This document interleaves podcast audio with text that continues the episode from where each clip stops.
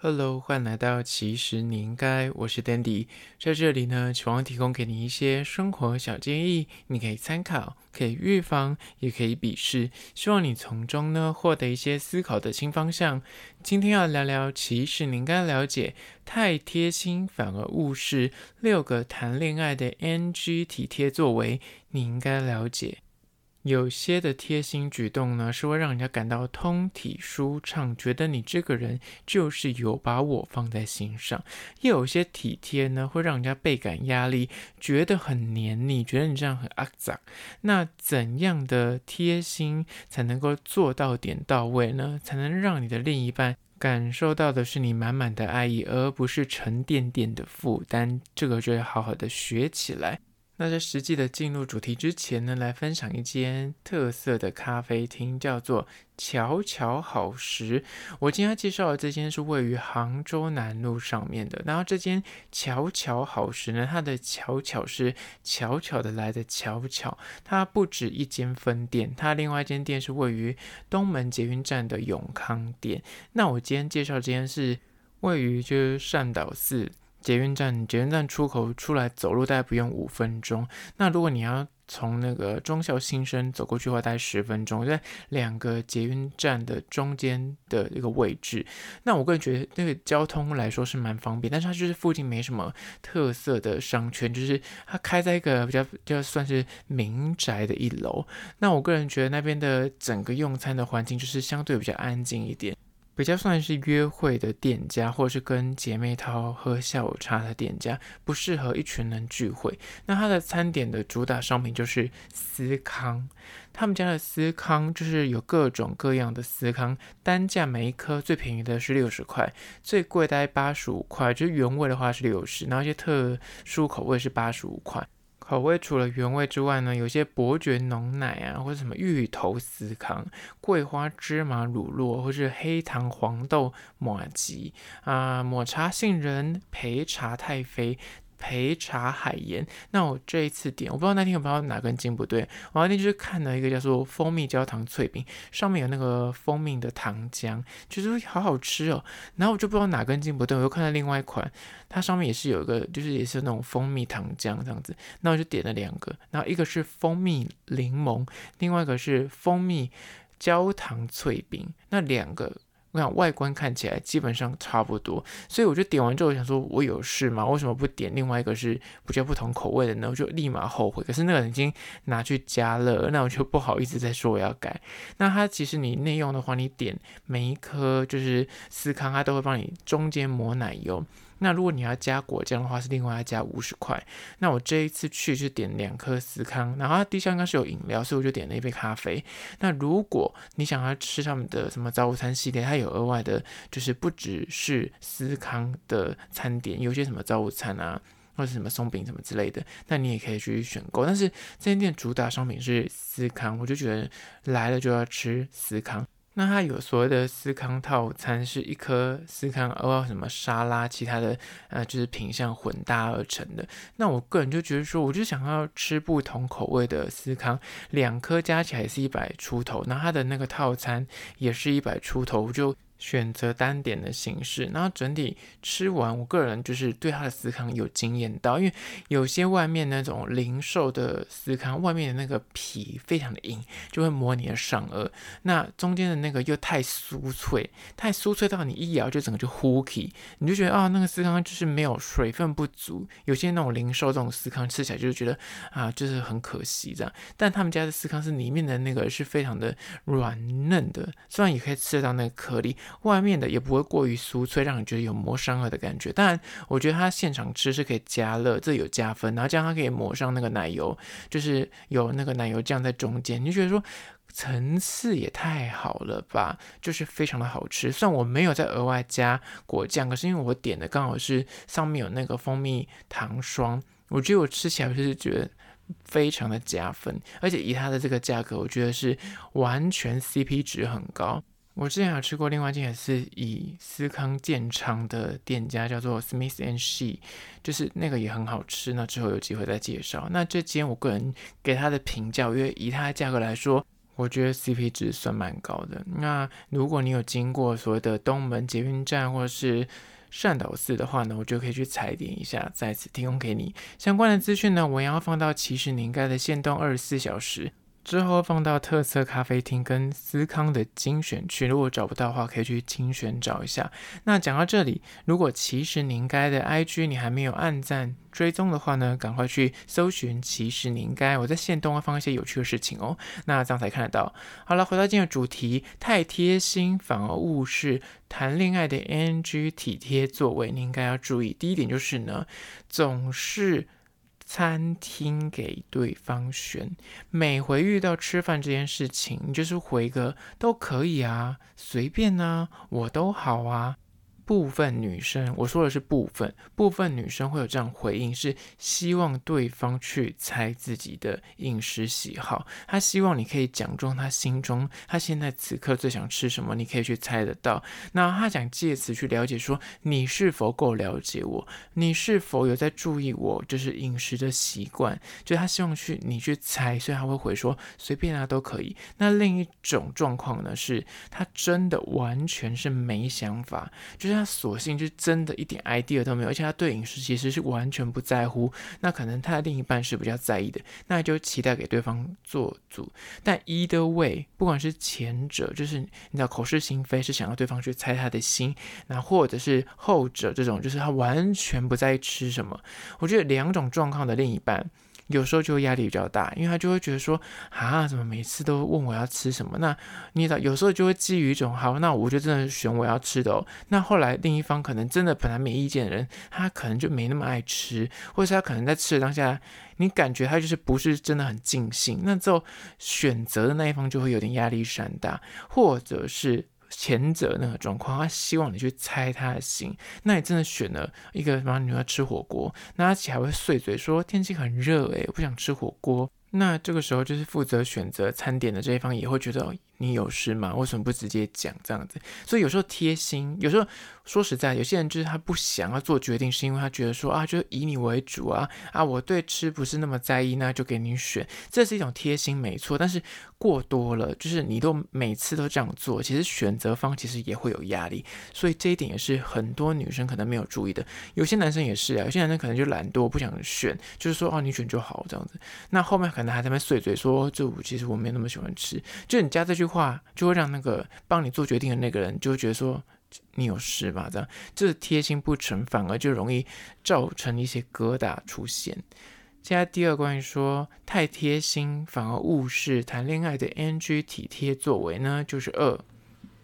去哪的行程都给对方做主，每次约会的行程啊，或出游的地点，或是安排呢，你都没有意见，我都没有想法，一切都给你做主就好，你说的算。那这个部分，很多人就觉得说是一种贴心行为，很多女生会这样做，就觉得说啊，都给你做主啊，我都 OK，我都 OK，你想去我就陪你去，这样子。就会有这样的作为，但是完全不出主意的这个行为呢，在谈恋爱的时候，会让负责想行程的那个人，或规划行程、约会路线的人，他就会感到压力很大，心很累，因为他就要去猜说，我的这个行程是不是你真的会想去，或是我选的这个餐厅，你真的是想去吃吗？还是你只是啊，因为我就是随便做选择，你就不好意思给意见？你知道，而且这是积怨。的问题是，如果长期都是某一方在做决定的时候，那半年、一年过去了之后呢，某一天另一方就会说：“你都没有给我选呢，你都是选你要吃的。”你知道，或者吵这种奇怪的架，或者是负责做选择那一方也会觉得说。怎么感觉我们两个约会都是我在认真的查资料，都是我在做功课，都是我在想说我们要去哪边约会，他也会觉得另一方没有心。久了，两方都会因为这个原本只是基于一个贴心的举动而产生所谓的嫌隙。所以这是第二点，有时候贴心过头就是。做什么行程，有时候要适时的给予意见，你给一些反馈，或是偶尔就说，那这一次行程我来排，这样子反而才不会因为贴心而导致感情有些所谓的嫌隙出现。接下来第三个关说太贴心反而误事谈恋爱的 NG 体贴作为呢，就是三。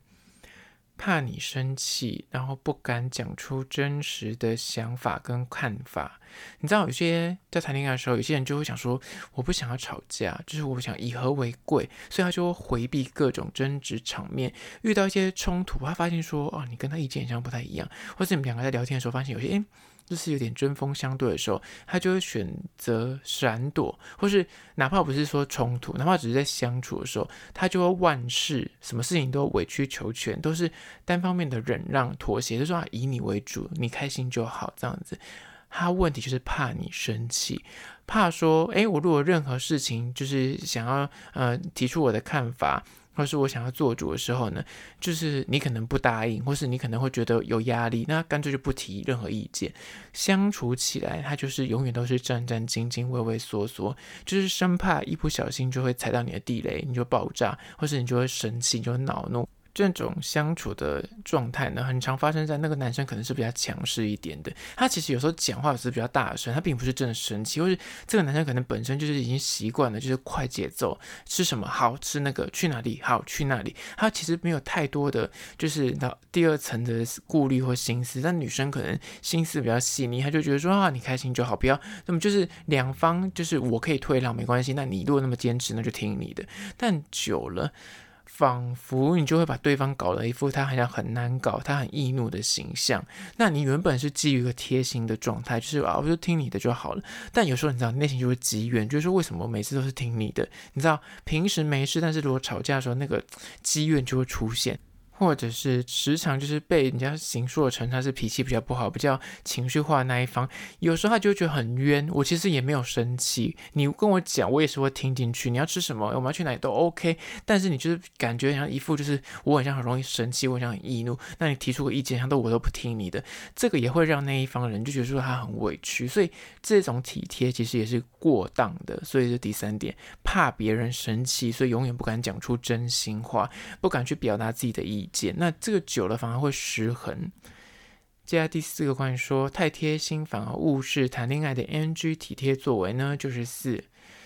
擅自帮你做决定。他们就觉得说，我是你男朋友啊，我是你的女朋友啊，就要打着说我是为你好，所以有时候在一些不经同意、没有经过你允许的状况之下呢，暗自的帮你做一些生活的决定。你想说有这么严重吗？小一点的，就是那种点餐。我跟你说，有些人对吃真的很有执着。那如果你是他的另一半，你可能刚好今天点的那个菜色就不是他想吃的，那他可能就大老远今天去一个，比方说你们今天开车去某个很远的地方。乱举例，可能是反正哦，就是花莲的某一个什么麻糬，他就想要吃什么口味的麻糬，但你就是未经他允许，你就是自认说我知道他想吃什么麻糬口味，你就乱买，你就买一个他想吃的，但他可能就是千辛万苦到那里去，他可能心里就已经做好准备，我今天就是要吃个草莓的麻糬，但你买回来是诶花生。他就生气，因为他是个吃货，就小智这种点餐，然后或者是什么买生活杂物，比方说洗衣精啊，或是那种洗发精啊，他可能就有特殊的品牌坚持，或者他就是喜欢某种口味、某种味道的东西，但是你就是未经他同意就帮他自己做主了买了，那也会引起对方很不爽。那更不用讲，刚刚讲的都是很小的事情。大致买一些什么家具，买三 C，他自顾自帮你买了一个衣柜，或是买了一个什么三 C 产品，但明明就不是你要的型号，不是你要的尺寸，不是你要的样式，什么床的软硬度也不是你要的，但基于他就觉得说，我是你另一半啊，我对你很了解，而且我是你的，你就是说你知道男朋友女朋友，我就是够。要深刻的可以帮你做这个决定，但他做这个决定看似是很体贴，他自认说：“你看，我是帮你做这么多，我帮你打理好这种生活的大小事。”但是有可能就会误踩了伴侣的地雷，误判形势，帮对方下错了决定，这个没办法挽救。就是刚刚说的，他可能大老远到花莲去，他就想吃个草莓大福或者草莓麻糬，但你就是买别的口味给他吃，他就会很不开心。所以这是第四点，过度的贴心呢，擅自帮别人做决定，这个也会引起纠纷。接下来第五个关于说太贴心反而误事谈恋爱的 NG 体贴作为呢，就是五，帮你整理家务，然后打扫你的家里。即便是情侣的关系啊，如果你未经对方的同意，你就擅自的就是翻阅别人东西，帮别人整理家务，而且还是动到人家的私人物品。很多父母以前就是会去那整理别人的呃他的子女的房间，然后偷翻别人的日记，这一点就会让人家非常厌恶，更不用讲。即便是情侣的关系，如果你自顾自觉得说，我就是很贴心帮你整理家里啊，你家里那么脏，你没有空，我帮你打扫，我帮你就是把你桌子稍微清干净，然后用自己认为是正确的方法帮你就是重新归位整理你的东西，到时候你回到家你要找东西就找不到，你就很恼怒，或者清洁你家里，那你就会想说，我并没有开口要求你去做这件事情，而且即便你要做可以，但是你应该先提出个请求，或是提出个哎。询问对方，如果答应的话，你再去做，这才是真的贴心，而不是单方面的自认的贴心，就是。有些人对隐私是有洁癖的，他觉得说，我这些东西我就不想被人家看到，哪怕那只是一个桌上一张卫生纸，那卫生纸可能是昨天用来擦眼屎的，但是你就默默把它收掉，他就觉得自己就很害羞，会觉得是他有这方面隐私的洁癖。那更不用讲是一些比较私密的，比方说日记啊，或是一些文件，可能也不方便给别人看到，那这就会引起另一方就一秒恼怒，一秒暴怒，就会觉得自己很不受尊重，严重。侵犯到他自己的隐私，所以就可能会导致吵架。所以这第五点就是贴心呢，还是有个限度的，不要自顾自的，就是想说，啊，我帮他打扫家里，给他一个惊喜这样子，这有时候可能就会触到地雷。接下来第六个关于说太贴心反而误事谈恋爱的 NG 体贴作为呢，就是六，私下联系你的亲朋好友。会有私下联系对方亲朋好友的这个作为呢，有可能是基于比较呃喜事，比方说你生日，或是你最近什么升迁，他来办一个 party 什么之类的，他就是联系。那或者另外一个状况是，你最近可能心情很抑郁，心情不好啊，但是他怎么问你都不回答，那他可能就偷偷的去旁敲侧击，侧面想要从你的家人啊、你的朋友啊，或是你同事啊去了解说你到底最近为什么心情这么不好，他就主动的出击去打电话或是通讯软体去询问。那借由打听你的消息或个人的资讯呢，这个他但前提是基于个贴心，是个善意，但是打着这种贴心的名义，但是实际上他在摸透你的人际关系，这个状况对于某些人来说是地雷，他就会觉得说。我跟你虽然是，即便是情侣关系，有些东西我不希望你去你去触碰到，比方说，我就不想你跟我的家人这么的 close，或者我我怎么知道你跟他们讲什么，你懂吗？就有些人就觉得这个是他们的地雷之一。这种贴心有时候反而就引起不必要的纷争，所以你要去做这件事情，比方说是什么啊、大的生日 party 啊，或是求婚仪式什么这，这的确是喜事，但是我觉得前提是你跟这些人到底熟不熟，还有另外一个状况是，如果你是要打听别人的状态，比方说情绪不好啊，或是工作问题啊，这个有时候就会让人家觉得说，我就不想跟你讲，那你为什么还去问？那反而是。会让你们的关系走到一个更僵的状况去，所以真的是要小心一点。好了，今天就分享六点关于说太贴心反而误事谈恋爱的 NG 体贴作为，你都了解了吗？在此提供给你做参考。最后还是要说，如果对今天的议题你有任何意见跟看法，想要分享的话呢，不管此刻你收听的是哪个平台，快去按赞订阅。如果你是厂商的话呢，在资讯栏我有信箱，或是你可以加我 IG 私讯跟我联系。最后关于说，如果你是用 Spotify 或是用 Apple Podcast 收听的朋友呢，快去按下五星的评价，写下你的意见、你的看法、你的疑难杂症，我都去看哦。好啦，就今天的，其实你应该下次见哦。